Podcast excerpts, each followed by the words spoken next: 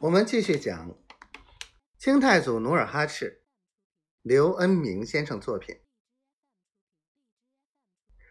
他焦急的念叨起来：“下这么大的雾，能刮什么大风？上当了，上当了！”说着，他顾不上穿上衣，只穿着夹背心儿，光着膀子走出帐外，想去找韩王努尔哈赤。可巧，努尔哈赤带着几位部将打这里路过，他上前劈头问道：“韩王，咱上当了？上什么当？”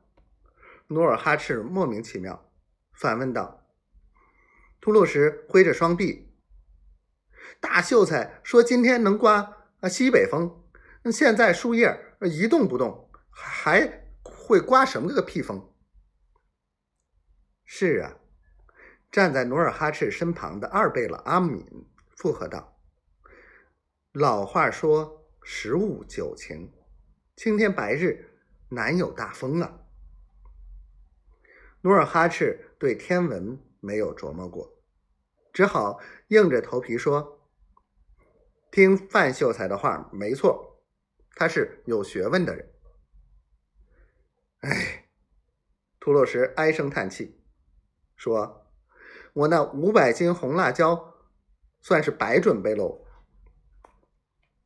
说话间，范文成从对面走来，他接过吐鲁什的话题，问道：“准备辣椒干啥？”“来场辣椒战。”吐鲁什回答。范文成是见微知著、一点就破的人，他听了哈哈大笑道：“吐鲁什老将可真是有心计呀！”今日之战定会添彩，添啥彩？吐鲁什依然懊丧地说。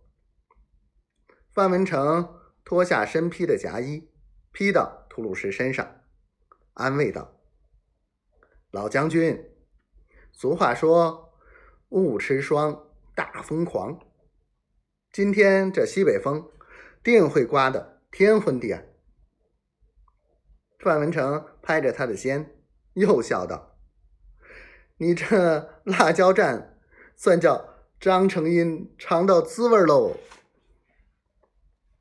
吐鲁什咧着大嘴笑了，众人见到他那憨直的笑模样，也都乐了。早饭过后，树枝果然摇动，一缕缕未熄的炊烟烟柱。由垂直逐渐甩向东南，吐鲁什高兴地咧着大嘴，跑东跑西的集合着五大牛录的兵马。